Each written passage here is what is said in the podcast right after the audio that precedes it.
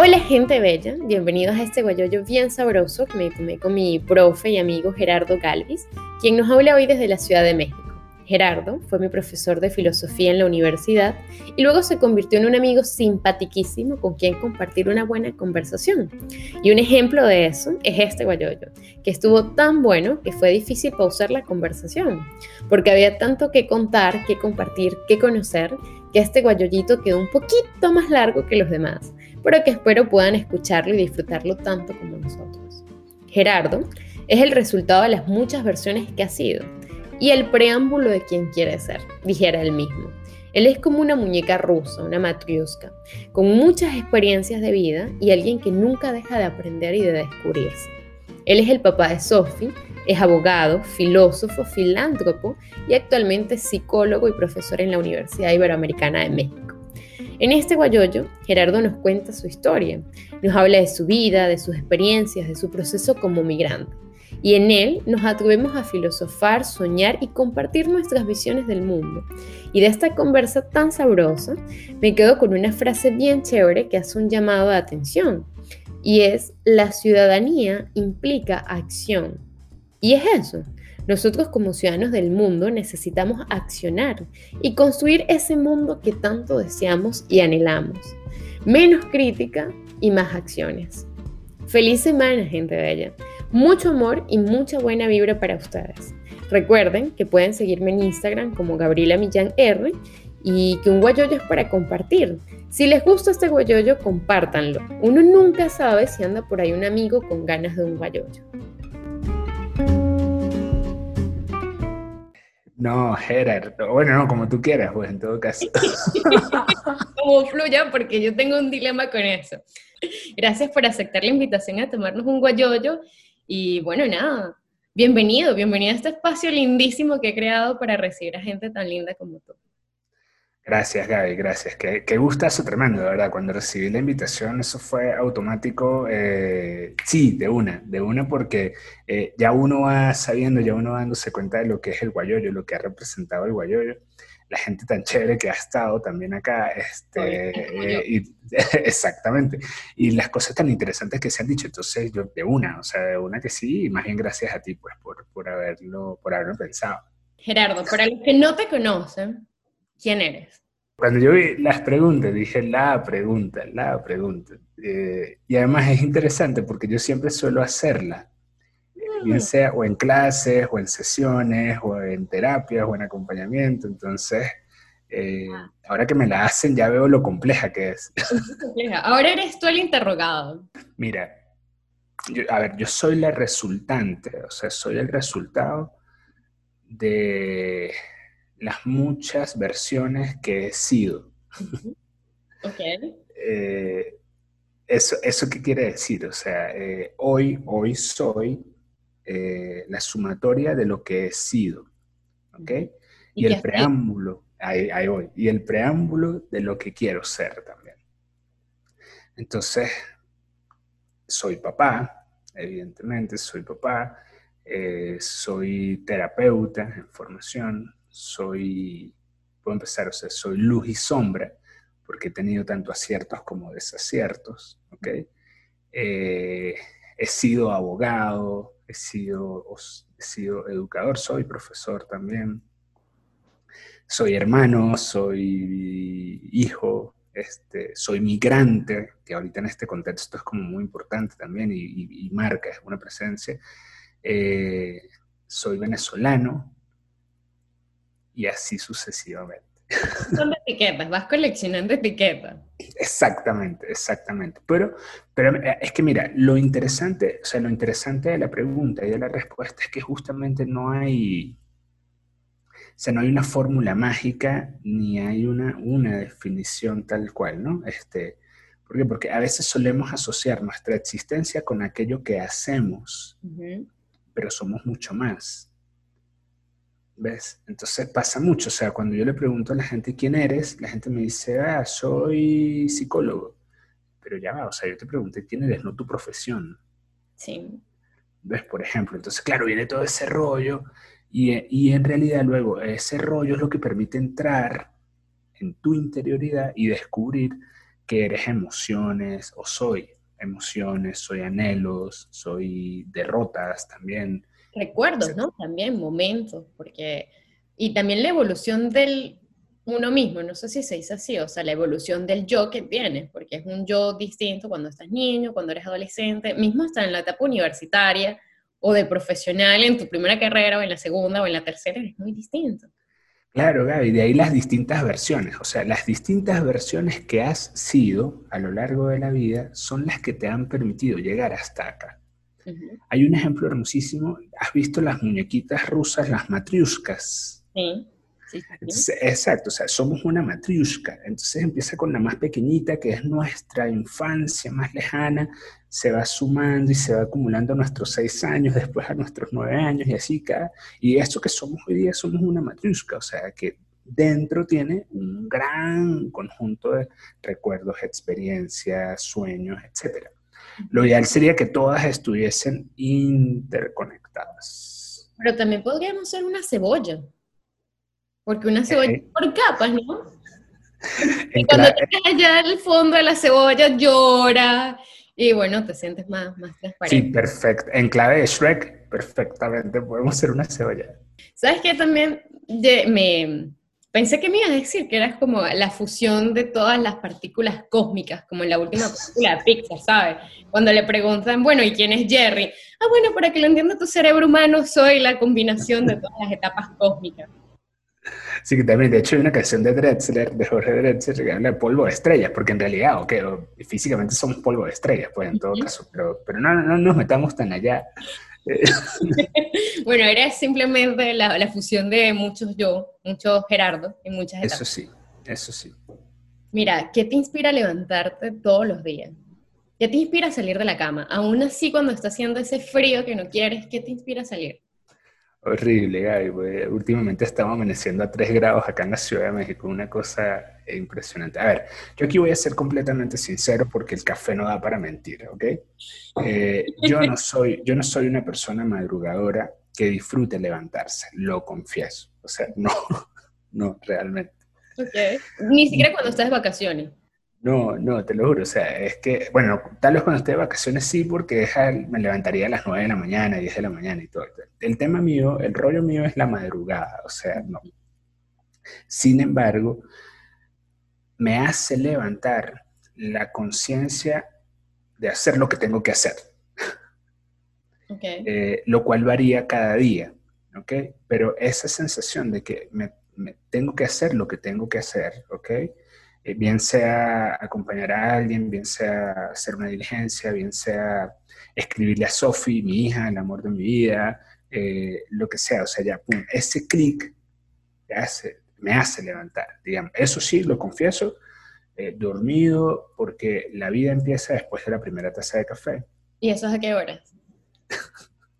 En mi caso, muy a mi pesar, es entre 7 y 8 de la mañana. Muy a mi pesar. Pero eso para, mí, eso para mí es tempranísimo. O sea, yo pensé que me decía a las 9 de la mañana, pero para Ojalá. mí, a las 7 de la noche, a las 7 de la mañana eso es madrugada. Inventes. Exacto, exacto. Eso es lo que yo digo. Este sistema está configurado para madrugar y torturarnos de ese modo. Entonces, no. No, yo no puedo empezar el día con una tortura como esa. A mí me cuesta muchísimo. Te lo soy, de tu equipo, de los que madrugar. No, pero, pero mire, pero, pero más allá de eso, sí, o sea, como que me tengo que levantar. O sea, ok, sí, y me levanto, refunfuño, ah, tengo sueño, quiero dormir más y todo, pero ya es, la conciencia de que, y que hoy qué es lo que tengo que hacer, digamos, ¿no? Este, y, a, y a ese, puedes ponerle, o sea, hoy qué es lo que tengo que hacer, dos puntos, desarrollate de ahí en adelante. Este, leer un libro, hacer un trabajo, escribir un ensayo, eh, llamar a alguien, etcétera. Y cuando no tienes ganas, ejemplo, cuando estás pasando como esos bajones, esos picos emocionales que de verdad no quieres salir de la cama, que sientes que la cama se transforma en un gran monstruo que te come, ¿cómo haces? He aprendido, he aprendido que tristeza, el personaje intensamente, eh, se apodera de la consola de nuestras emociones. sí y soy un ente todo pesado, así, que no tiene ganas de nada, pero que hay que hacer las cosas. O sea, eh, y, eh, eh, ojo, es un proceso de aprendizaje, te lo digo y te lo formulo, pero, pero cuesta, ¿ok? una primera cosa en relación a eso es, entenderlo y aceptarlo. O sea, entender, entender que hoy no es mi día, por ejemplo, que hoy es un día triste, hoy es un día nostálgico, hoy es un día melancólico, o hoy es un día de enojo, de miedo, ¿no? También. Eh, al entenderlo, creo que, eh, o sea, te permites a ti misma y a uno mismo sentir, digamos, ¿no? Y poder elaborar de dónde viene esa nostalgia, de dónde viene esa tristeza, poder entender que no es eterna, que no es permanente, que va cediendo un poquito, ¿no? Eh, y, y, sobre todo aceptarla. Pero es un poquito como conversábamos anteriormente, antes de grabar, de que son cosas que no te enseñan. Uno, tú no aprendes a identificar muy bien tus emociones y decir, oh, estoy triste, estoy, no sé, enojado, no aprendes a identificarlo. Y luego, mucho menos a dejarte o dejar sentir esta emoción, porque como la limita, es lo, es lo que aprendes, ¿no? Incluso hasta en la televisión, en los medios, un poco es de eso lo que te enseñan. Exactamente, exactamente. Eso, eso era justo lo que hablábamos y lo, que te iba a comentar. O sea, porque qué importante es llegar y decir, hoy me siento triste, o sea, eh, y viene, luego vienes a él, hoy me siento triste, ya implica aceptación, y qué bueno es, ¿no? Y luego entonces empiezan los pasos, ¿y de dónde viene esta tristeza? Bueno, extraño a alguien, por ejemplo eh, o hubo una derrota o un fracaso, etcétera, ¿no? Entonces, ahí tú dices como que, ah, esta, eso que acaba de hacer ese, es el proceso simbólico corporal de aceptación de lo que estás sintiendo. Mm. ¿Ok? Y luego viene como una segunda o tercera parte, que es la expresión de ello. Entonces, claro, aceptas, lo asimilas, lo integras a ti y le puedes decir a alguien, o sea, tu terapeuta, tu amor, tu pareja, tu familia, quien sea, o sea, no, hoy no, hoy no. O sea, lo siento, pero hoy no. O me siento triste, o, me siento enojado, o hay algo así. Mira, y te vas dando cuenta que ese proceso, nada, o sea, cala, cala profundamente en ti y te permite entonces integrar tus emociones. Sí. Mira, ¿y tú le enseñas eso a Sofi? Sí, de hecho, de hecho, me acabo de acordar una historia buenísima en relación a eso. una, a ver, a mí me encanta la película Intensamente de Pixar, porque nada, explica magistralmente todo este proceso. Entonces, Riley, la protagonista, acepta que se mudaron a San Francisco cuando tristeza y alegría manejan juntas la consola. Por ejemplo, cuando dejan que tristeza de la, de vueltica yo eso se lo digo mucho a Sophie, bueno, la necesidad de expresar sus sentimientos y todo. Pasó algo recientemente. Ella me llama por teléfono en diciembre, me llama llorando, llorando, papi, papi, yo, ¿qué pasó? Yo estaba muy asustado, y pues, ¿qué pasó? ¿no? Pero bueno, dime, hijita, ¿qué te pasó? ¿Qué te pasó? no podía hablar, no podía hablar de lo que yo, yo, hija, hija, dime, es que, fíjate, es que un grupo de Blackpink, eh, perdón, un grupo de K-pop, de pop coreano, sí. es muy fan del K-pop. No recuerdo el nombre del grupo, me dice papi, es que este grupo anunció que se va a separar el 31 de diciembre. Y lloraba, y lloraba, y lloraba. Entonces, yo, yo, ok, mi amor, está bien, dime qué sientes, que no sé es que me siento triste. Y entonces como lloraba tanto, llega un momento muy interesante que ella me dice, yo sé que esto no es motivo para llorar, pero tú me has enseñado que tengo que expresar lo que siento y tengo que sentir mis emociones y me siento triste ¡guau! pero qué lindo.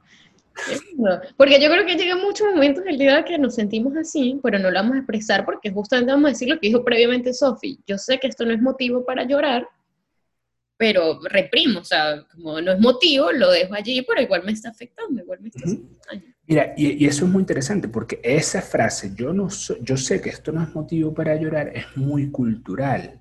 Y es el gran tema, el gran impedimento de la crianza que eh, o sea, a ver, le pone un candado a las emociones, ¿ok? Eh, para quienes tuvieron eh, una crianza más o menos rígida, el niño, el niño tenía prohibido expresar lo que sentía. O sea, si se reía muy duro porque estaba alegre, no puede hacer ruido. Si está contento porque, qué sé yo, este, grita, salta, brinca, grita, no puede. Si llora porque está triste, no puede llorar porque ¿cómo vas a llorar? Este, o sea, si se enoja porque, qué sé yo. ¿Tú, sientes que ese patrón cultural acerca de no expresar las emociones está mejorando? O sea, o sigue el mismo círculo repetitivo de, bueno, no puedes llorar porque eres niño, o es mejor si no lloras, o esto es síntoma de debilidad. ¿Tú crees que actualmente, en estas nuevas generaciones, hay mayor apertura a esto? Sí, pero se está pervirtiendo.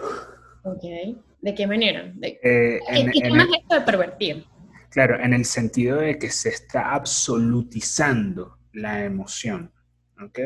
En clave de que, ok, sí es válido estar triste, pero no es válido que la tristeza te anule y te lleve a eh, anular a las demás personas, ¿ok?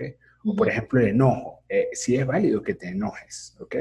Pero no es válido que el enojo se convierta en el motivo para que tú violentes a todos quienes tengas a tu alrededor con, el, con la excusa de que estoy enojado. Es que estoy enojado y yo soy así. Eso me da pie a decir lo que me da la gana y a decirte lo que siento. Yo no. O sea, de ahí la perversión. O sea, la perversión es una desviación, digamos. Entonces, para mí la perversión de esto está siendo en la absolutización de la emoción. ¿Ok? Porque ¿qué es lo que pasa? O sea, la emoción representa un proceso natural que debe sentirse, pero no absolutizarse. ¿Ok? Porque además es, mira, es, oscilante, o sea, no pasas el día entero triste o la vida entera triste. No. O sea, de, cuán inmediata pasas de una emoción a otra. O sea, puedes pasar de la emoción de felicidad un segundo al de tristeza. O viceversa, yo creo también. Claro, claro. Claro, claro, y sí puede ser así. ¿Ves? Sí. Mira, Gerardo, ¿y tú a qué te dedicas? ¿Eh? Eh, ahorita, mira, soy, eh, soy profesor Trabajo acá en la Ciudad de México en la Universidad Iberoamericana y soy terapeuta en formación. Estoy estudiando psicología clínica, una maestría en psicología, en orientación psicológica. Eh, y eso, digamos, es formación estricta como terapeuta. De hecho, ya ejerzo, este, ya atiendo. Entonces, por un lado, soy educador en la Ibero, coordino un voluntariado y por el otro, me formo como terapeuta y ejerzo, pues, o sea, trabajo dando terapia, etc. ¿Cómo, yo tengo una pregunta, ¿cómo surge esa transición tuya de abogado a psicólogo? O sea, ¿de dónde surge ese amor tuyo por, el, por la psicología? eso es una cosa interesantísima, porque es como parte de las matriuscas. Sí, sí, sí, total. Mira, vamos a tratar de resumirlo un poquito. A ver, este, mis papás son humanistas, digamos, ¿no? Entonces, eh, en mi casa hubo como, siempre hubo literatura, eh, hubo ciencias sociales también, mi papá es periodista y fotógrafo y mi mamá es abogada, ambos son buenos lectores, digamos, ¿no? Entonces, en la casa siempre hubo esto. Esto sembró en mí un afán humanista, digámoslo, ¿no? Entonces, todo lo que tuviese que ver con letras, con ciencias sociales, a mí me llamaba la atención.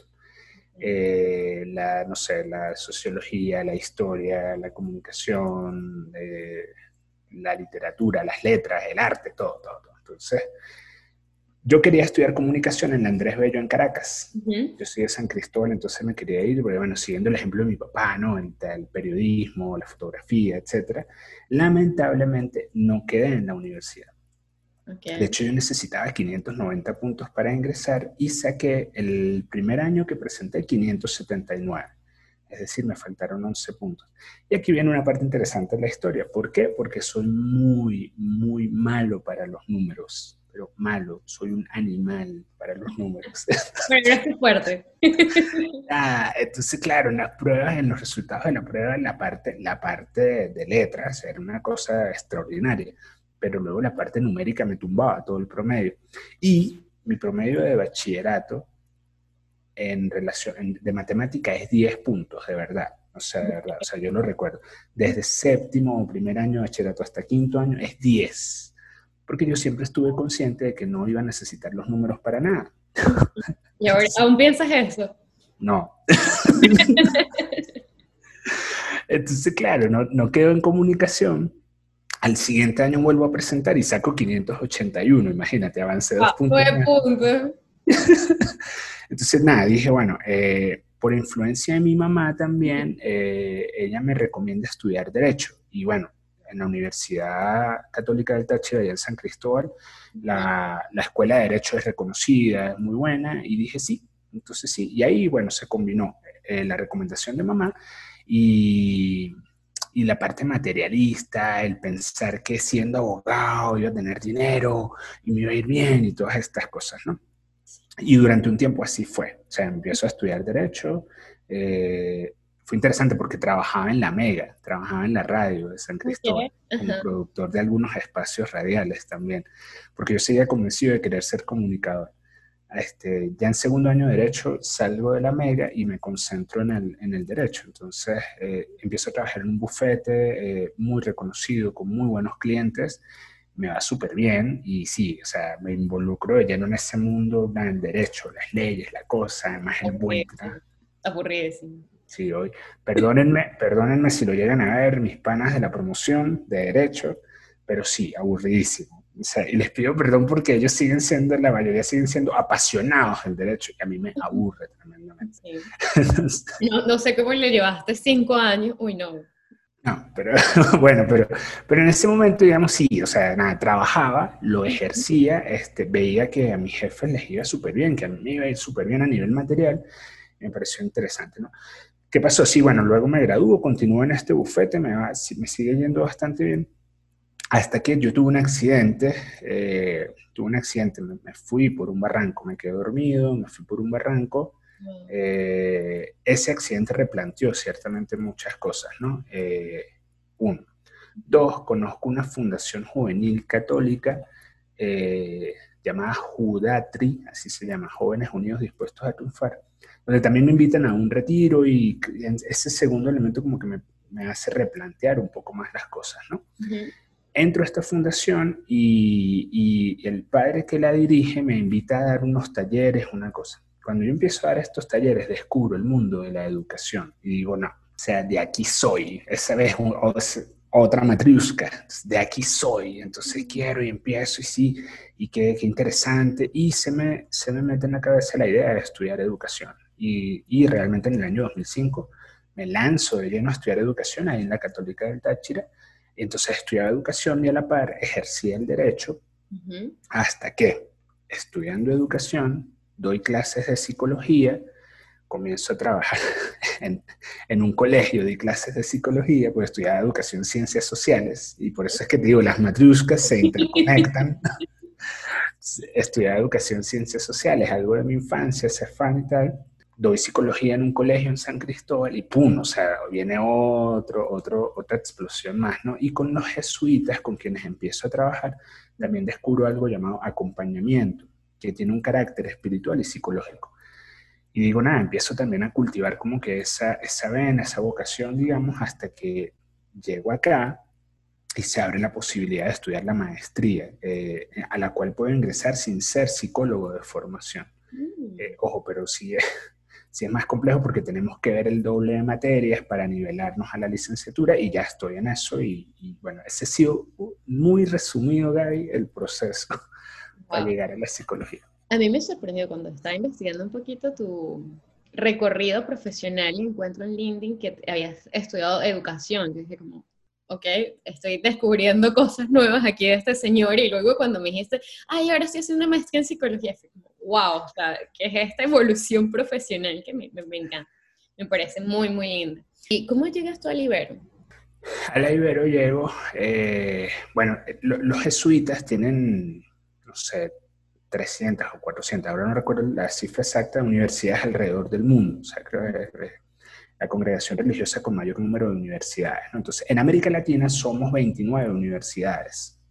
Están reunidas en algo llamado AUSJAL, que es la Asociación de Universidades Jesuitas de América Latina, confiadas a la Compañía de Jesús. Bueno, en esa asociación hay redes, hay una red de pobreza, red de derechos humanos, red de publicaciones, red de ecología y hay una llamada red de pastoral.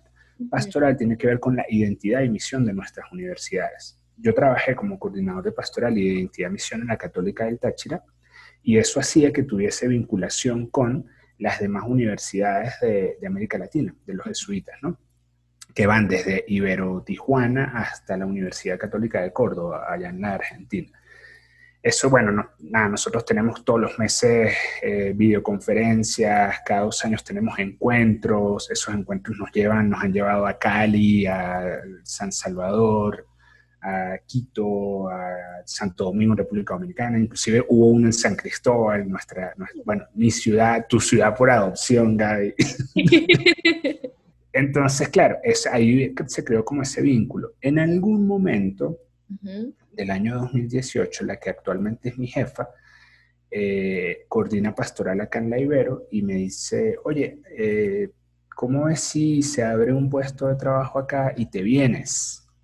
Yo, claro, ya sabía la situación venezolana, etcétera. Yo, nada, o sea, al principio fue un choque tremendo porque no me lo esperaba. Yo, uy. Es dejar tu vida. Exactamente. Y empezó un proceso de discernimiento muy interesante. ¿Qué hago? ¿Voy o no voy? ¿Voy o no voy? ¿Voy o no voy? Y he de confesar que me ayudó a resolverlo un jesuita también, que me dijo, vete. o sea, vete, te están ofreciendo trabajo te, están ofreciendo trabajo, te vas a seguir trabajando con nosotros los jesuitas en el ámbito educativo, etcétera, etcétera. Y ya eso como que sí, ¡pum! Me, me, me, me abrió un poquito los ojos y me, permitió decir, oye, sí, acepto. Eh, y de ese modo llego justamente acá a la Ibero a empezar de nuevo, como todo migrante, Gaby. Justamente eso quería preguntarte, ¿qué, ¿qué tal fue esa experiencia como migrante? porque bien lo hablábamos, como así llegues con un trabajo, con documentos, con todo, hay un proceso allí de, ser migrante. ¿Qué tal ha sido para ti esa experiencia? Tan, tan dolorosa como gratificante. O sea, realmente es una experiencia muy ambivalente, ¿no? Eh, tiene, a ver, tiene la gratificación de, de, la calidad de vida, digamos. O sea, creo que es una gran, gran, gran, gran incentivo. Eh, pero tiene el dolor de la nostalgia. Sí, bueno, para ti también, ¿no? Dejar a Sophie pequeña. Exactamente, exactamente. Era, era dejar a Sophie, o sea, era fundamentalmente dejar a, a, eh, Sophie, a, mi familia más cercana, eh, mis amigos y el gran proyecto, o sea, porque en su momento gran parte de mi vida era el proyecto, proyecto país, digámoslo, ¿no? o sea, el proyecto país, proyecto educación, proyecto dignidad, etcétera, ¿no? Entonces traté de trabajar por ello y era abandonarlo. Entonces yo te lo juro que en algún momento me sentía como que estaba traicionando mi país, o sea, y no, y pesaba bastante, o sea, tuve que, eso, eso lo, lo he venido trabajando en terapia, digamos, ¿no? pero es que yo creo que no eres el único, eso te, o sea, por lo menos en mi caso también lo fue, genera un conflicto cuando estás tan comprometido con el país, con las causas que estás liderando, porque no es solamente una causa política, no, es una causa de donde tú, desde tu trinchera tú estás llevando a cabo y, e irte es como si lo estuvieras abandonando. Sí. Entonces, sí, genera un conflicto. A mí me, me generó mucho ese conflicto, pero también después entendí que para yo poder volver a mi trinchera, tenía yo que seguir creciendo y mejorando como persona. Sí, y de hecho, mira, hay una pregunta muy importante en todo nuestro proceso migratorio. ¿Para qué salimos? Eh, salimos para estar bien. A veces atentamos nosotros mismos contra nuestro propio bienestar cuando nos culpamos por haber salido. Mira, ¿y actualmente cómo te sientes en México? Muy bien, muy bien, con frío, eh, con frío. ¿Cuál crees tú que es la frase o la expresión con la que mejor te identifica? Mira, eh, esta es una cosa que me encanta. Eh, Chabela Vargas, la famosa, famosa Chabela Vargas, que no era mexicana, le preguntaron algo parecido en algún momento. Y ella dijo, los mexicanos nacemos donde nos da la chingada gana. Yo no llegaré a este tal punto, pero me encanta porque es la asunción de, de, una, de una cultura sin perder la propia. Sí. Okay. Y, yo, quisiera justamente decir eso, o sea, en algún momento, o sea, los mexicanos nacemos donde nos da la chingada gana y podemos combinarlo con la venezolanidad perfectamente. Sí, total, total. Bueno, yo creo que hay muchas cosas que se complementan y al mismo tiempo como que repotencia eh, esa cultura, no sé, no sé, te pone a bailar la bamba. la, cumbia que acá está, bueno, banda, banda, cumbia, bamba en este caso, pero, pero sí, el idioma, el maíz, eh, o sea, hay, hay, realmente hay elementos que, que, nos, que nos unen, muchísimos elementos que nos unen. Eh, pero sí, me encanta, o sea, me encanta, en línea general me encanta México, he disfrutado muchísimo la experiencia, Es un país hermoso, eh, con mucha desigualdad, sí, he de reconocerlo. O sea, es muy evidente la desigualdad de este país, eh, pero bueno, grande, muy hermoso, rico. La gente, de verdad, en líneas generales es súper agradable, gente muy cercana, como en todo país hay excepciones, evidentemente, pero sí. y lo de la comida es de verdad, de verdad, de verdad, otro, otro mundo, es, otro mundo. O sea, sí pica, pero es otra cosa riquísima, o sea, todo. Tú estuviste, Gaby, tú sabes lo del picante. Por supuesto, es que yo por lo menos con el picante no podía, no podía porque yo no como picante. Y recuerdo que a mí me encanta como los calditos, pues las sopitas que hacen allá para el desayuno, qué cosa tan deliciosa. Concha, y cada vez que llegaba y pedía las sopas, si no hacía como 10.000 advertencias de por favor, nada de picante, por favor, nada de picante, me traía una sopa picante. Y era como, no, ¿por qué? Es así. cosa deliciosa. Mira, pero ya va, yo no entendí algo y fue qué es lo que haces tú en Libero, porque tú en Libero, bueno, ajá, ya entendí, haces tu formación en psicología, eres profesor como parte de un diplomado y aparte de eso tienes un programa con Libero. ¿En qué consiste este programa? Mira, es un voluntariado, es un, es un voluntariado, un voluntariado ignaciano, se llama Ser para el Mundo, se llama el voluntariado. Entonces, eh, eh, es una adaptación de una experiencia hermosísima que tuvimos allá en San Cristóbal llamada Universitarios en Frontera. Entonces, bueno, procuré hacer la adaptación al ámbito mexicano eh, y al universitario que sí difiere un poco, ¿no? Entonces, eh, tenemos, tenemos un gran eje que es el de la inserción social, ¿ok? Insertarnos de lleno en una comunidad en la que podamos ser y podamos contribuir en algo, Dependiendo de las necesidades de esa comunidad. Tenemos ya un, año y medio haciéndolo en, en una asociación civil que se llama Yolia, en náhuatl significa corazón de mujer muy interesante, ¿no? Porque si hay algo que descubre uno acá en México es la, es la, la simbiosis que existe entre la cultura indígena, hispánica, etcétera, ¿no? Eh, que, ojo, también es muy negada, ¿no? Pero bueno, eh, en Yolia se atienden niñas y adolescentes víctimas de violencia y abandono. Entonces se les da, mira, educación, comida, acompañamiento psicológico, mm. etcétera, todo con un enfoque de género y de dignificación de la persona. Entonces nosotros desde hace año y medio estamos ahí con ellas, trabajando. Eh, mira, tenemos talleres de autoestima, sexualidad, origami, arte, dibujo, ciencia divertida. Las alumnas de Ingeniería Física de la Ibero diseñaron un conjunto de experimentos divertidos para transmitir la ciencia a niñas de primaria y está interesantísimo. Eh, eso, bueno, es una, es una primera área, ¿no? O sea, la inserción social. Este, este semestre abrimos otra comunidad donde trataremos de construir una ludoteca eh, a lo largo del semestre. Vamos a ver una ludoteca comunitaria. Una segunda área es la de la reflexión o formación sociopolítica. O sea, no, o sea, politóloga tú. bueno, muy eh, importante, porque al fin y al cabo eso es el futuro del país también. De aquí parte de esa cultura y educación política que tanto necesitan los pueblos de América Latina y el mundo. Exactamente. Entonces, Guy, durante, o sea, cada 15 días tenemos clases de reflexión sociopolítica. Bueno, cada semestre vamos configurando nuevamente las cosas, etcétera, pero esa sería una segunda dimensión. Una tercera dimensión es la espiritualidad ignaciana, que implica el, acompañamiento, o sea, la conversa constante con quienes participan en el voluntariado para ver cómo va la vida. Sí. O sea, es una conversa que gira alrededor de la pregunta, ¿cómo estás? Una pregunta de esas como que por allí vas haciendo, pero que realmente cuando te, es difícil de responder. Sí, sí. No estás acostumbrado, te preguntas, ah, bien, gracias, y tú. Pues pero eso no es verdad. Exactamente. Y en clave de acompañamiento es el espacio para abrirse realmente y para decir, no estoy bien, o estoy muy bien, o quiero estar mejor, o puedo estar así, etc. Entonces, eso más unos ejercicios espirituales, que es el retiro propio de la espiritualidad ignaciana. Entonces, a lo largo del año vivimos toda esa experiencia. Cuando se podía íbamos a misiones. Teníamos dos experiencias afuera, una de misiones y otra una semana en la universidad indígena que llevan los jesuitas acá en, el estado de eh, Oaxaca. Entonces hay una universidad indígena y todo, pero bueno, ya sabemos que pandemia. Eh, sí, bueno, nos dejó a todos así como con los planes, con los pelos hechos.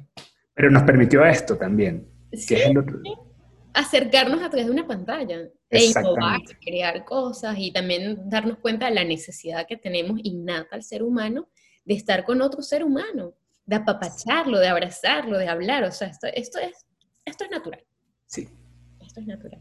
Mira, pero solamente los voluntarios que participan en este programa tienen que ser estudiantes de la Ibero o estar en México, o es decir, que es un programa de voluntariado abierto que cualquier otro estudiante que forme parte de la Universidad Católica, en donde sea, puede participar o independientemente de que no sea estudiante de la Católica.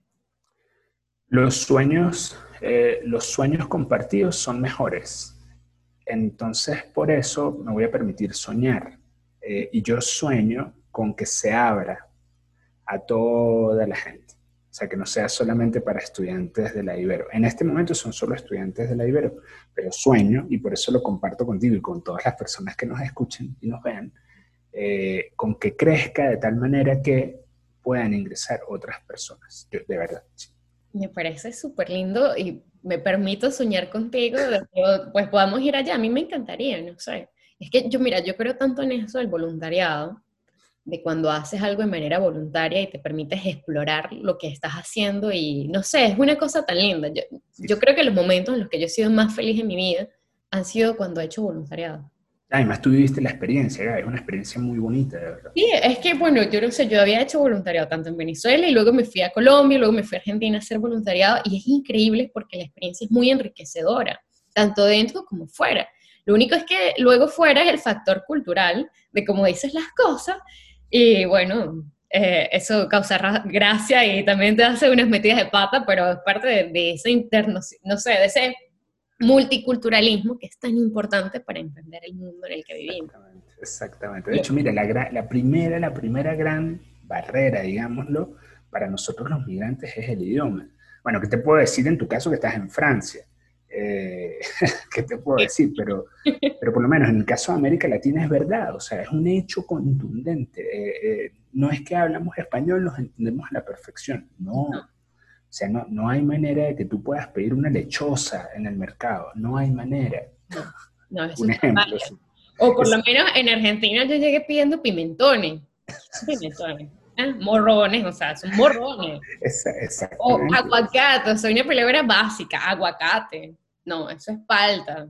Exacto. Eso, eso por una parte. Por la otra, en el caso, fíjate algo, en el caso mexicano, eh, no, suele, no se suele hablar de usted como podemos hablar nosotros los tachirenses y, los colombianos también, ¿no? Entonces, para nosotros es tan común hablar de usted, pero acá no. O sea, acá se le habla a usted a alguien que está, alguien mayor, mayor, a un abuelo, anciano, o alguien que cuya jerarquía implique hablarle de usted, ¿no? Mm. Y entonces sí, sí, es interesantísimo, porque claro, yo llego, yo llego hablándole de usted a todo el mundo.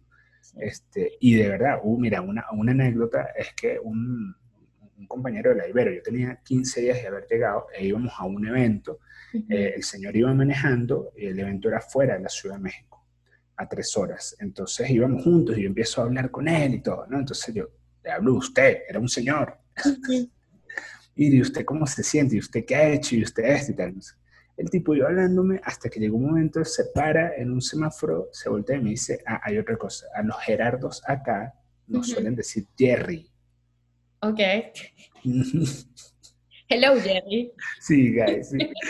Entonces el tipo se para, interesantísimo, se para, voltea y me dice, mira, Jerry, a ver, cabrón. La expresión acá es súper común, no tiene ningún tema eh, despectivo ni nada. Me dice, a ver, cabrón, si tú y yo vamos a ser amigos, te pido que me hables de tú, güey. O sea, porque usted no, o sea, yo no soy nadie más que tú, yo no soy no sé qué. Yo le digo, sí, Paco, te entiendo, pero, pero yo hablo de usted, o sea, pero está bien, te voy a hablar de tú. Entonces, claro, ese, fíjate, ese, ese tema tan sencillo como el tutear o no, ya marca una, una distinción cultural, lingüística que, bueno, pero también forma parte de ese regionalismo, porque luego en México, me imagino, si vas a Oaxaca o estás en el DF o si estás en Puebla, ¿cómo cambian los dialectos también? Muchísimo, muchísimo. Mira, ¿y extrañas tú ser profesor de la, de la Católica? ¿Extrañas tu programa de liderazgo, los programas que coordinabas? Sí, sí, sí, sí, sí, sí, sí, sí te confieso que lo extraño. Eh, Sin embargo, no es una nostalgia de esas que tumban. Okay. Eh, hay una palabra portuguesa, a mí me fascina, que es saudade. Ah, es muy ¿Verdad? O sea, es que extrañar no, no define lo que es saudade. Es, exacto, exacto. O sea, entonces a mí, a mí me, da saudade, de cierto modo, este, el salón de clases, la interacción, todo esto. Eh, pero la saudade eh, es como la conciencia de la nostalgia, más no, pum, la nostalgia aplastante que te impide seguir, ¿no? Entonces, ¿qué he descubierto? Confieso que me he descubierto tratando de replicar esos espacios acá. Entonces, sí, sí, lo confieso, o sea, y, creo que uno va en eso, tratando de buscar su, su espacio incorporándole lo que ya uno viene, lo que uno trae en la mochila, digamos, ¿no? Entonces... Las experiencias, no sé, es lo que funcionó y lo que también te dio tanta riqueza personal y profesional. Mira, por ejemplo, ahorita me hiciste recordar, yo, yo la primera clase que di fue más o menos un año después de haber llegado. Eh, no, o sea, eh, era con adultos en un diplomado, la materia se llama Gerencia Social Ignaciana, se llama. O sea, eran 30 personas, todos adultos, directivos de la universidad, etc. O sea, yo estaba de verdad, o sea, la mayoría de la gente que nos escucha probablemente sea venezolana, no sé, todos sabemos lo que es niño con juguete nuevo. era, era, realmente niño con juguete nuevo, o sea, llegar al salón de clases así, y, sí, o sea, y todos lo notaron porque además la energía, la cosa. Además, claro, era un salón, Gaby, que, eh, o sea, tú y yo que venimos a la Católica del Táchira, eh, era un salón, sonido en todas partes, este, pizarra interactiva conectada a internet, con cornetas, con audio, o sea, que era una cosa que yo les decía, o mi primera clase hace 20 años fue en Tiza, pasé, al pizarrón acrílico, marcadores de la católica y ya, esta cosa es pizarra interactiva, pum, pum, pum, no sé qué. Pues claro, era una experiencia muy novedosa y fue mi primer contacto. O sea, dije, wow, o sea, como te digo, me hiciste recordar eso porque qué sensación tan extraordinaria, ¿verdad? Cuando, cuando entré de nuevo a un salón de clase. ¡Wow! Sí, wow, sí. Y, creo que sí dan ganas también de dar clase. Pero totalmente, totalmente. O sea, era una cosa de que, ah, me acordé de tal video en YouTube. o sea, si, si, eso pasaba, antes uno decía, búsquenlo, etcétera. No, o sea, aquí de repente, pum, lo abrimos, se proyecta, o sea, qué cosa, o sea, dar clases sí es una maravilla, ¿no? Pero también, pero también es una invitación. Eh, porque, ¿qué pasa? O sea, nosotros nos desenvolvemos en, en, ambos mundos, digámoslo, ¿no? O sea, como que este mundo muy privilegiado de, de, la Ibero que cuenta con todo esto, y el mundo donde hacemos voluntariado, donde los niños no tienen en este momento ni acceso a Internet, ni computadores para ver clase. Entonces, claro, entonces hay una cosa, esta es la invitación, o sea, esto tenemos que buscar el modo de replicarlo también en las comunidades, porque la educación es un derecho. Es un derecho, así es, y también el, la calidad de educación, porque los medios audiovisuales te permiten, pues, hacer más comprensible y accesible la información que, está, que quieres transmitir, que quieres compartir.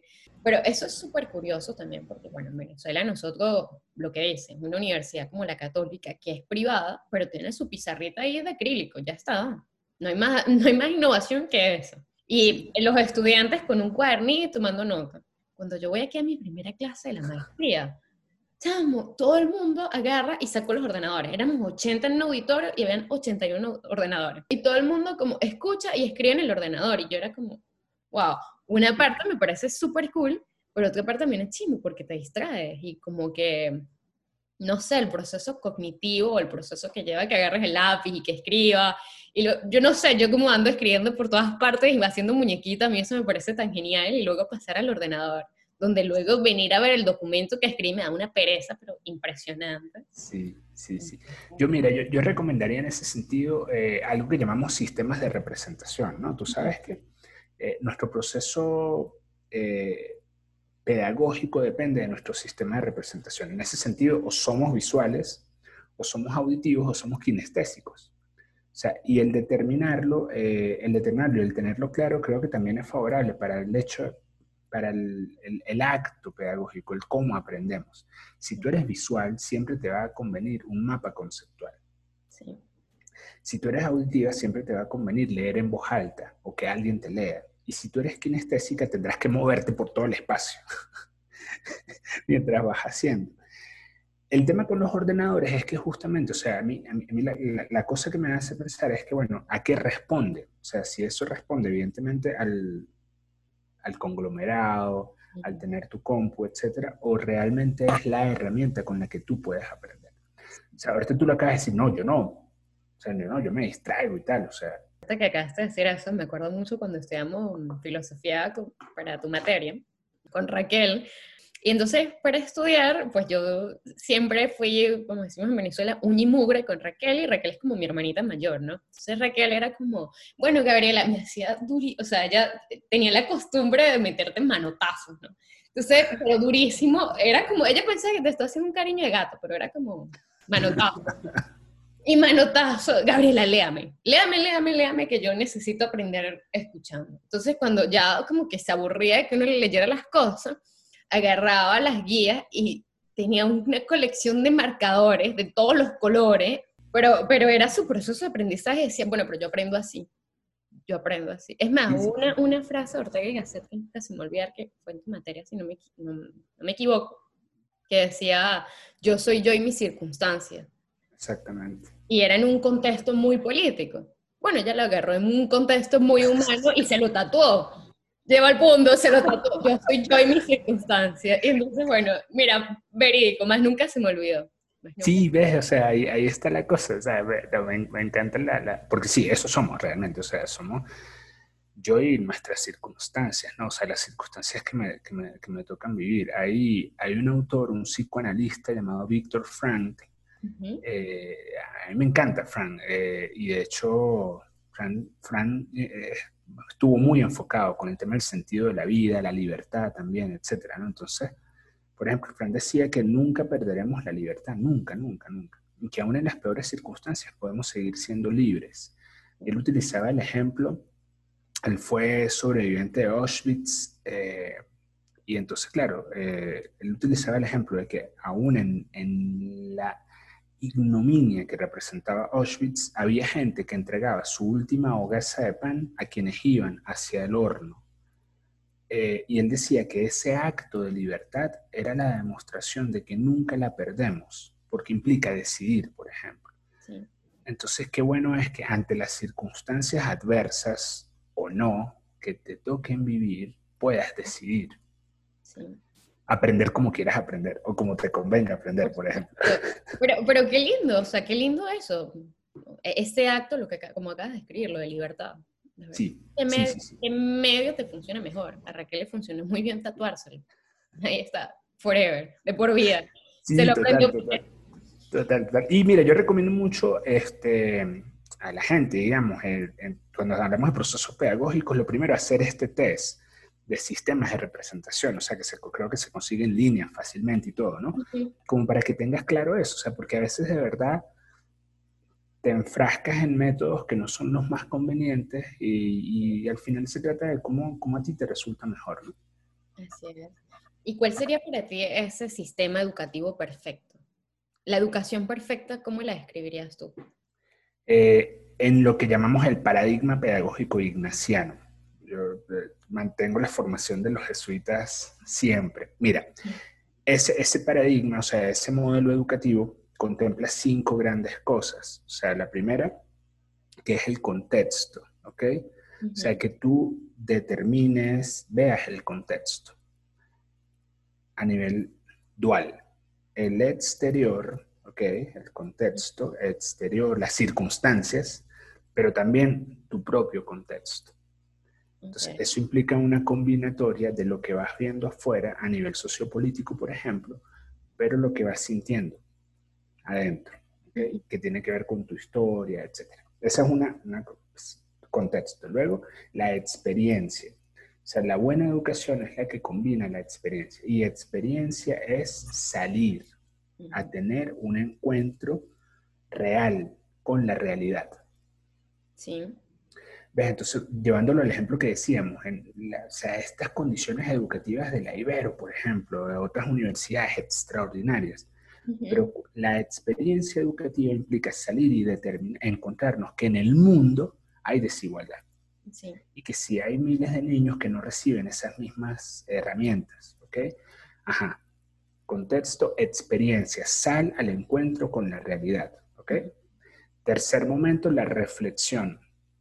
Lo llevamos contexto, experiencia, reflexión, ¿ok? Ajá. ¿Qué es eso? Estudiemos, pensemos, y qué significa y de dónde viene y hacia dónde nos lleva y qué has de hacer tú con eso y ta, ta, ta. O sea, conjunto increíble de preguntas que te permiten eso, pues reflexionar la experiencia y el contexto. La cuarta momento es la evaluación, perdón, la acción, la acción. El cuarto es la acción. Esto que tú estás haciendo, Gaby, tú estás conectando personas alrededor del mundo, fruto de la reflexión de una pandemia que no nos puede detener, ¿ok? La experiencia que ha representado para ti conversar con otras personas derivado del contexto, porque tú estás convencida de que no quieres, de que cuando tú te mueras, no quieras que el mundo siga como si tú no hubieses vivido. Haz algo. O sea, esto es un algo hermosísimo que conecta personas. Y lo último, la evaluación. Es la que a mí menos me gusta sí, pero y que es difícil también. Porque a veces evaluar algo no es como copy pega, o sea, no es como lo, no, o sea, tienes que hacerse tangible, pero muchas veces la evaluación y este proceso de saber si aprendiste o no, no puede hacerse tangible, es muy interno. Exactamente, y en estos procesos es mucho más, en estos procesos lo es mucho más, ¿ves? Entonces, para mí la educación, o sea, ese modelo educativo es extraordinario, que es el, es el que promueve eh, la compañía de Jesús, los jesuitas. Ojo, a veces se logra, a veces no se logra, pero el hecho de que no se logre no nos puede impedir seguir intentándolo. Yo creo que también va a depender mucho de tu formación docente, porque hay personas que de verdad tienen ese componente docente, naturalmente, como tú, y hay otros que de verdad, bueno, terrible, Sí, como gente que te dicta en una maestría, por ejemplo. Sí, que te dicta en una maestría, por Dios. O sea, ¿cómo haces una materia que ya de por sí es pesada, que no, no te hace ojitos? Pero bueno, hay quien y sus cosas. Así es. ¿Y cuál ha sido como, o sea, desde tu experiencia, qué has hecho tú como profesor para innovar? O lo más innovador que tú has hecho en tu clase, ¿qué ha sido? Eh, tratar, a ver, tratar de incorporar estos elementos a clases que difícilmente, en, las que difícilmente se puede alcanzar, digamos, ¿no? Eh, por ejemplo, o sea, yo, yo de verdad lo confieso, rompí por completo el programa de una materia llamada ética y ejercicio profesional en la carrera de Derecho. O sea, lo rompí. O sea, dije no. Basta. O sea, no, ¿cómo? No, nada que ver. O sea, eh, y lo transformé a algo que nos permitiera pensar sobre nosotros, ¿okay? Eh, reflexionar sobre el contexto y buscar ejecutar una acción. Entonces, bueno, era, una materia llamada ética de ejercicio profesional en la cual lo que hacíamos era pensar sobre el sentido de la vida, luego determinar eh, eh, circunstancias actuales que merecen un tratamiento ético, como la eutanasia, la pena de muerte, el suicidio, aborto, orientación sexual, etc. Y finalmente ciudadanía, porque la ciudadanía implica acción. ¿okay? Entonces, y, y sea lo que, desde lo cual yo, yo siento que en Venezuela en algún momento ha habido un gran déficit de ciudadanía, de sentido de lo público, institucionalidad, etc. ¿no? Entonces, bueno, eh, es, eso para mí fue como muy innovador, digamos, ¿no? Eh, combinado con el hecho de que no, no es lo común, porque bueno, una carrera pegada al, al, programa y a las leyes. a lo cuadrado, a lo que debe ser y ya está. Exactamente, entonces, y lo segundo creo que vino motivado por la pandemia, que es el tratar de migrar a lo digital. O sea, ciertamente sigue siendo todavía un reto la migración a lo digital que se va a mantener durante un buen tiempo, digamos, ¿no? Entonces, eh, yo me muevo mucho, tal, este, procuro que este, muevan, levanten, se piensen, hagan esto, y, y claro, o sea, la vida se cuadriculó y, y, bueno, ha sido de verdad como muy retador e innovador la respuesta que hemos dado. Yo creo que eso. ¿Sabes que Ahora eso me lleva a preguntarte cómo serías tú y esta filosofía de educación y tu manera de, sí, bueno, de ser profe en un contexto cultural distinto al latinoamericano. Es decir, en un contexto europeo, porque cambia, o sea, es un 180 grados el comportamiento de los estudiantes aquí en Europa, aquí en Francia, en mi caso, en, no sé, en América Latina, porque estoy segura que tus estudiantes quizás son mucho más activos y te preguntan, pero ¿por qué? Te cuestionan, ¿qué pasa? Y por lo menos acá también de esos choques, la maestría, que lo he dicho un montón de veces, pero para mí todavía sigue siendo un choque, es que la gente no hace nada. Es que en el sentido de, mira, tienes dos horas de clase, estás en un auditorio y el profesor habla todas las dos horas, nadie pregunta. Si en esas dos horas hubo dos preguntas, es un, o sea, considérate la mejor clase del mundo. Exactamente, eh, exactamente. o sea, ¿qué, ¿qué, tipo de educación es esta? Para mí es una educación súper pasiva y yo creo que parte de lo que hablabas de la ciudadanía y de luego salir y hacer y accionar como ciudadano, viene de una educación donde participas, donde te interrogas e interrogas también a tu interlocutor, porque la cosa es que el profesor no todo el tiempo tiene la razón. O pienso yo. Pues. Sí, sí, sí, es así, Gaby. De hecho, es el modelo muy tradicional. O sea, el modelo tradicional que, que ubica al profesor en un pedestal eh, arriba, el, gran tipo, conocedor, experto, sabio, al cual no hay que cuestionarle, etcétera, eh, en contraposición al modelo colectivo, digamos, al modelo, al, modelo que construye, o sea, que, que construye y elabora conocimiento compartido. O sea, a través del pregunta, interven, piensa, di lo que tienes que decir, etcétera, ¿no? Eh, ojo, que además es muy socrático, eh, pero se ha ido abandonando también. Entonces, esperemos que sí sobrevenga. En, algunas en algunas circunstancias ha ido ya saliendo este otro modelo como más interactivo. Pero bueno, pero es... Necesario, es súper claro. necesario. El momento en el que estamos viendo es súper necesario. Mira, pero ahora cuéntame, ¿cuál ha sido el momento más difícil de tu vida?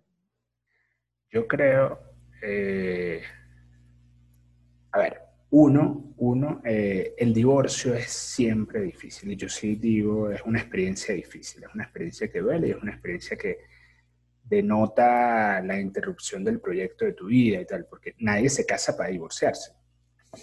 No, pero es muy triste si lo Exactamente, o sea, la gente se casa para toda la vida. Eh, y eso es algo que queda muy grabado. Entonces creo que sí es difícil, es difícil debe sí, o sea, poco a poco se va, se va integrando, se va reconciliando uno con la idea, con el fracaso que eso supone, etc. Ese ha sido un momento de verdad muy, muy difícil de mi vida. Y el segundo, doloroso, digamos, doloroso, doloroso, fue eh, la venida a México. O sea, yo recuerdo de verdad muy, muy, con muchísimo dolor la despedida. O sea, que nos pasó a muchísimas personas y paisanos nuestros estar en el aeropuerto de Cúcuta eh, y, tener enfrente a mi papá, mi mamá, mis dos hermanas, mis dos cuñados, Sophie, mi hija, y mis dos sobrinos.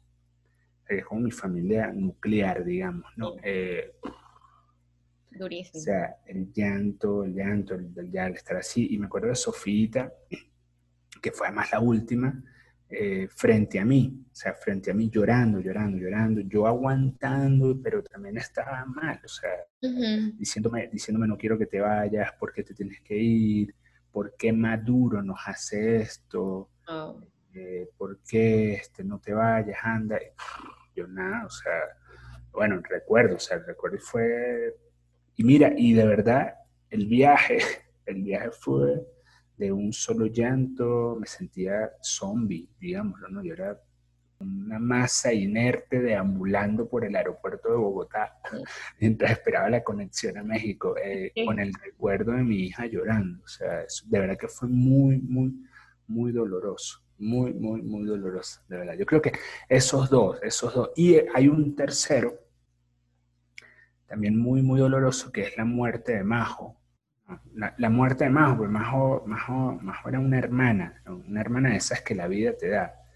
Eh, tú puedes decir, Raquel es una, una hermana, no comparten sangre, pero sí todo un conjunto de experiencias, ¿no? Entonces, Majo, Majo, Majo es eso, Majo es una hermana que la vida me dio y que murió.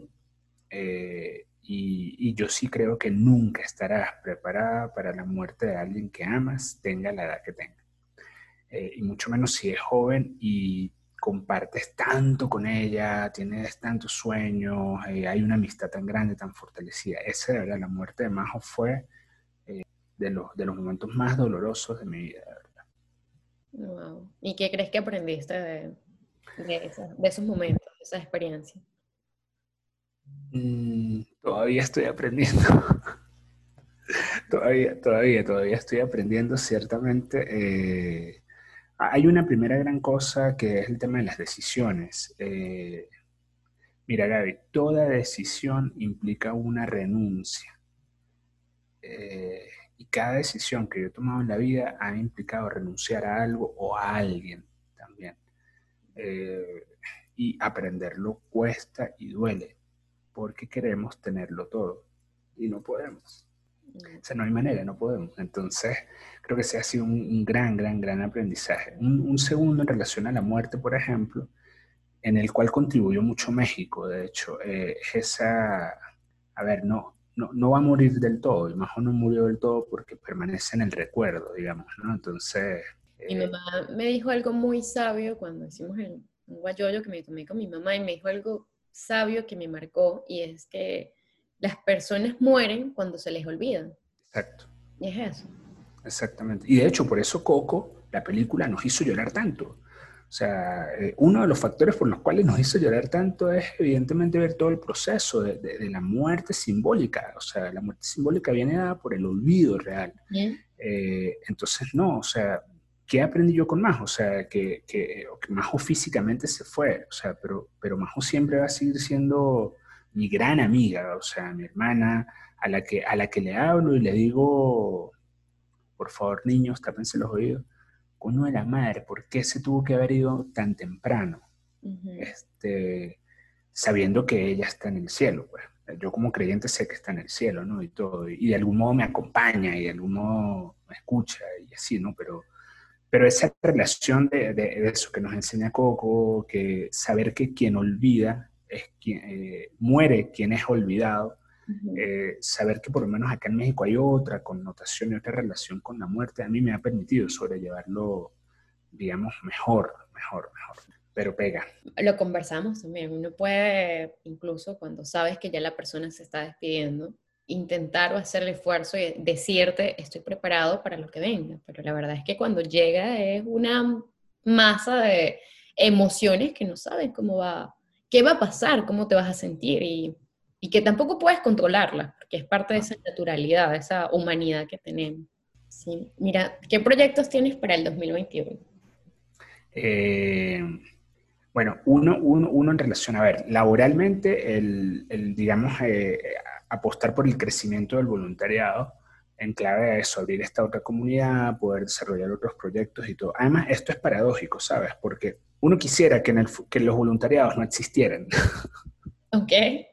¿En qué sentido? Porque eh, nosotros apostamos por eliminar las condiciones que generaron el nacimiento del voluntariado.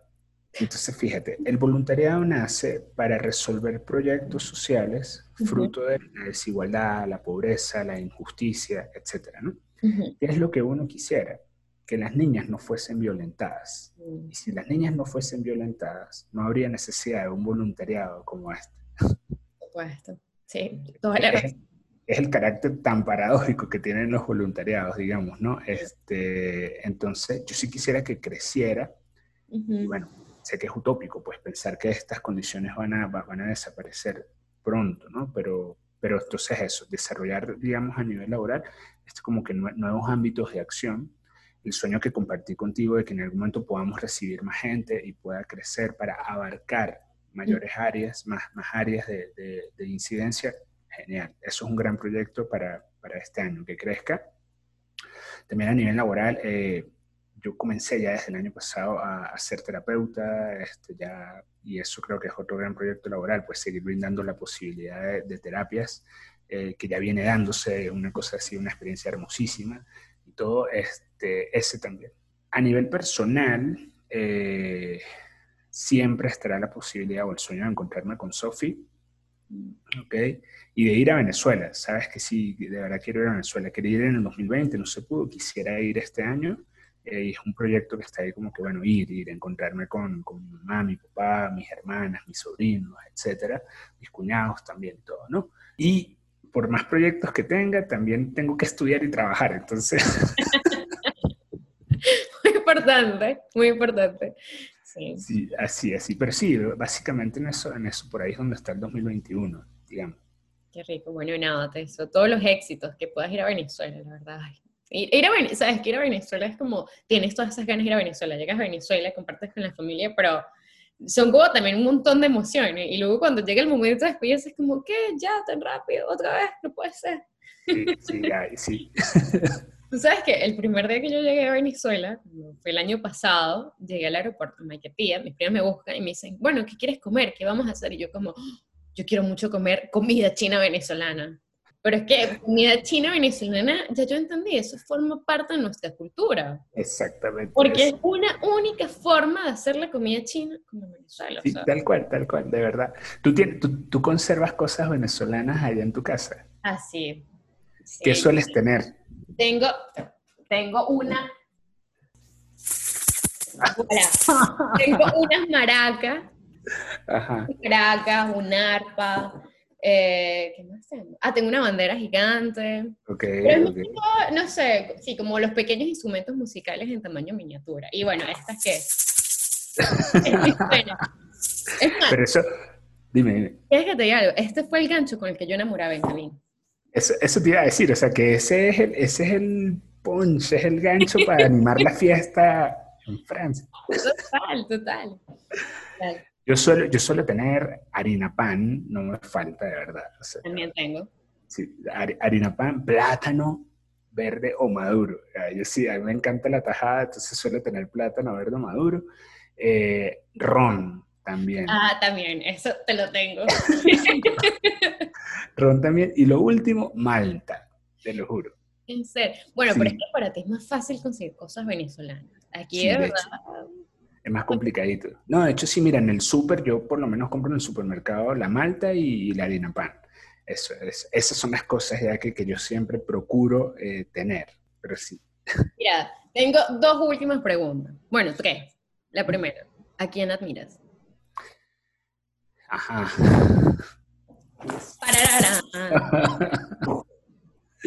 Mira, eh, una primera cosa, una primera cosa en relación a eso es que me cuesta, me cuesta, pero voy, con esto. ¿Por qué? Porque suele relacionar la admiración con la idealización absoluta, ¿no? Digamos. Entonces, es como que, wow. Ahí tengo una primera reserva y a lo que voy es que admiro a la gente humana porque, eh, y no porque las idealizo, sino porque hay algo de esa persona que me encanta, ¿ok? Y sé que es humana. por supuesto. Entonces, ¿y qué a qué me refiero con que es humana? Bueno, ¿en qué coño? Hay, hay luz y sombra en esas personas, ¿ok? Entonces, yo te diría, por ejemplo, Gaby, esto que tú estás haciendo me resulta admirable. O sea, y tú entras en la categoría de que, Gaby, te admiro muchísimo, qué bien o sea, qué bien que has podido hacer esto, o sea, conectar gente, entonces ya eso me resulta admirable, ¿ves?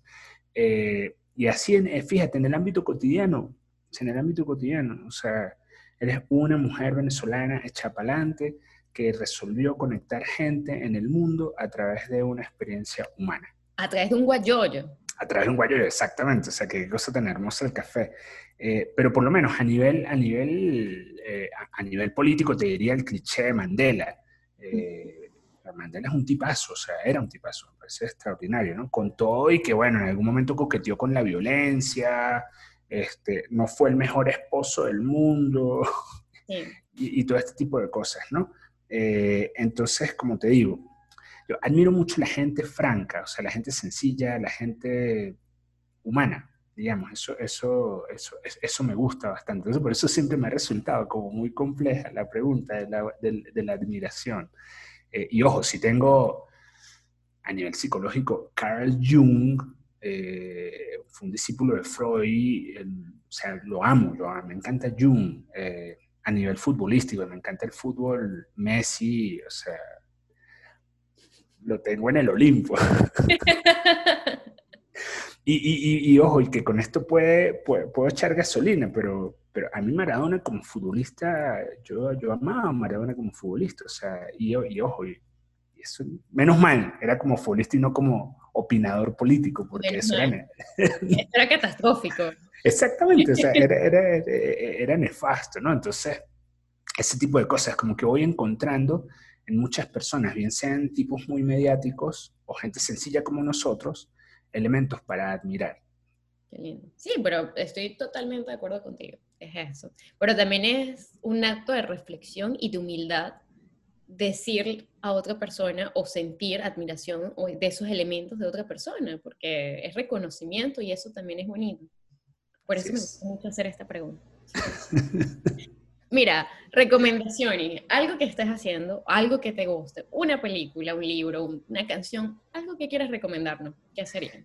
Sí, sí, mira, este, yo soy un enamorado de Gabo. Eh, y, Gabriel García Márquez. Sí, sí, sí, yo soy, ajá, ahí viene seguro. Voilà. Exactamente. Yo ya lo he leído, yo lo quiero mucho, de 100 años de soledad para los que nos están escuchando, y esto es un regalo. Para un francés y se lo voy a regalar en el idioma original, como debe ser. Como debe ser, como debe ser. O sea, es hermoso, o sea, lo de Gabo, yo, yo amo a Gabriel García Márquez, de hecho fue, fue, fue quien a mí me permitió enamorarme de la literatura. Eh, y una vez sí una pregunta, Gaby, que te cuento que, que, yo suelo hacer en dinámicas de presentación en grupos nuevos. Eh, ¿Con quién te tomarías un café? Entonces, es, es, pregunta que yo hago en, en, presentación de grupos nuevos, ¿no? ¿Con quién te tomarías un café una tarde y por qué? Eh, y mi respuesta ha sido Gabo, o sea, la cantidad de historias que, que, pudo tener Gabriel García Márquez es una cosa impresionante, o sea, da para un café, para un aguardiente y para una rumba vallenata que tanto le gustaban a Gabo. para todo. Tendría que reservar todo un, todo un fin de semana con él.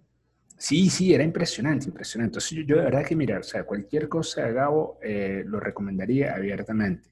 Series, yo tengo un top 5, un top 5 de series, digamos, eh, Breaking Bad me gustó mucho, Friends me gusta mucho, eh, Mad Men, una serie del mundo de la publicidad, me encantó.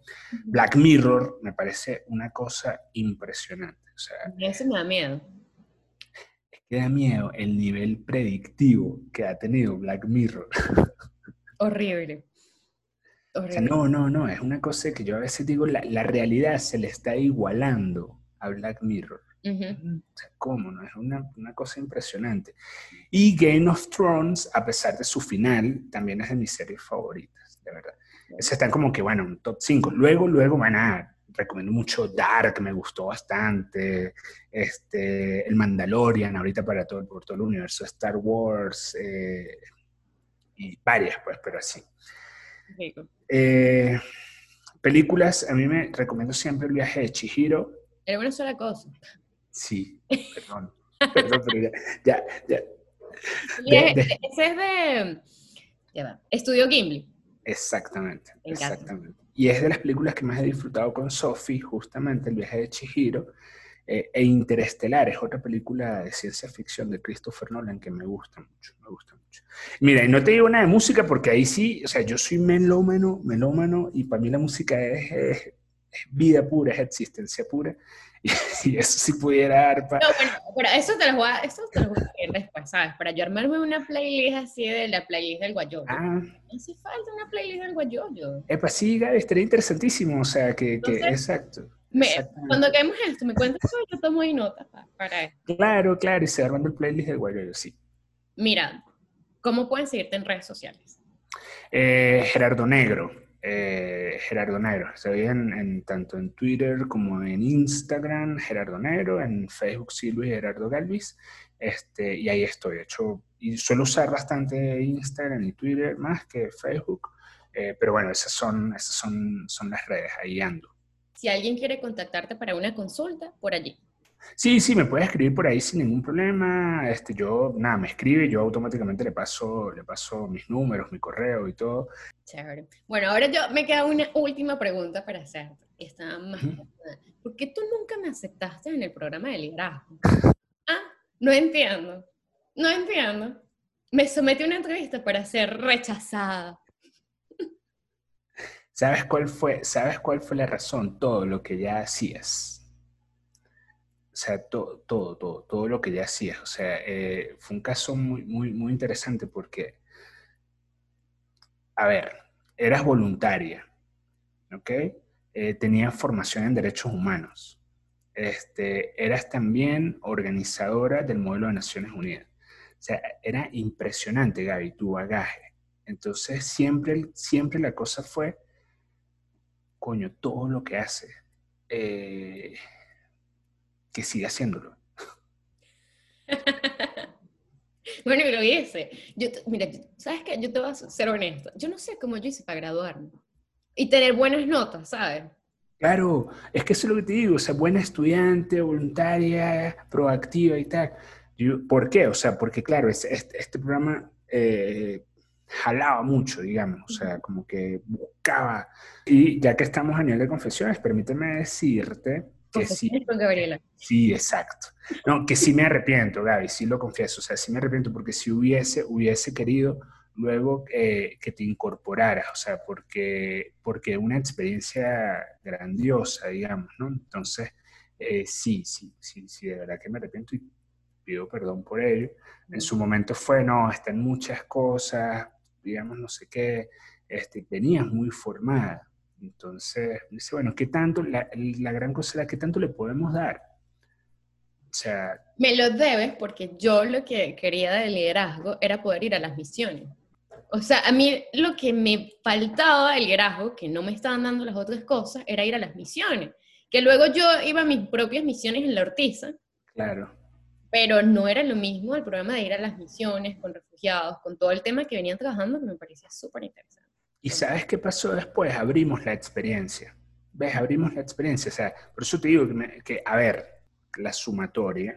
o sea, el ver, ese, el ver ese tipo de cosas, o sea, eh, las misiones no pueden estar eh, circunscritas exclusivamente a, los que forman parte de este programa. Y las empezamos a abrir se las empezamos a abrir en su momento. Mira, las de Semana Santa y las de diciembre. Y la experiencia fue muy bonita, o sea, porque se empezó a sumar. No sé, invéntate unas misiones en Zoom, invéntate un programa de liderazgo en Zoom, no me interesa, que participemos en todas partes del mundo, pero te lo inventas porque me lo debes. Que quede constancia para todas las personas que nos están viendo. O sea, vamos a hacerlo aquí de una vez, aquí de una vez, digo. Esta es la exclusiva. exactamente si cuando logre abrir el voluntariado a nivel internacional, serás la primera persona que formará parte de eso. Ya, o sea, aquí está. ¿no? Toco madera. bueno, mira, ya este, este guayoyo se nos hizo muy largo, pero muchísimas gracias por este guayoyo tan sabroso, que tan profundo, tan filosófico, por tan honesto, tan transparente y por permitirme conocer una parte de ti que, no conocía. A ti, ay, gracias a ti, de verdad, de verdad, de verdad, sí, gracias a ti. Qué, qué admirable esto. Eh, yo admiro muchísimo y te admiro muchísimo por esto que estás haciendo. Es una admiración que ya viene desde hace tiempo, porque acuérdate en aquella, eh, en la tesis, yo recuerdo, o sea, recuerdo que te decía en la tesis. Mira, estás tocando espinitas, ¿no? Porque ahora abriste otra espinita con lo que fue la tesis. Ajá, pero No, pero sí lo admiro, o sea, lo admiro muchísimo porque es una, es una energía muy bonita, es una energía muy bonita y una capacidad de entrega muy bonita. Entonces, gracias, gracias, gracias.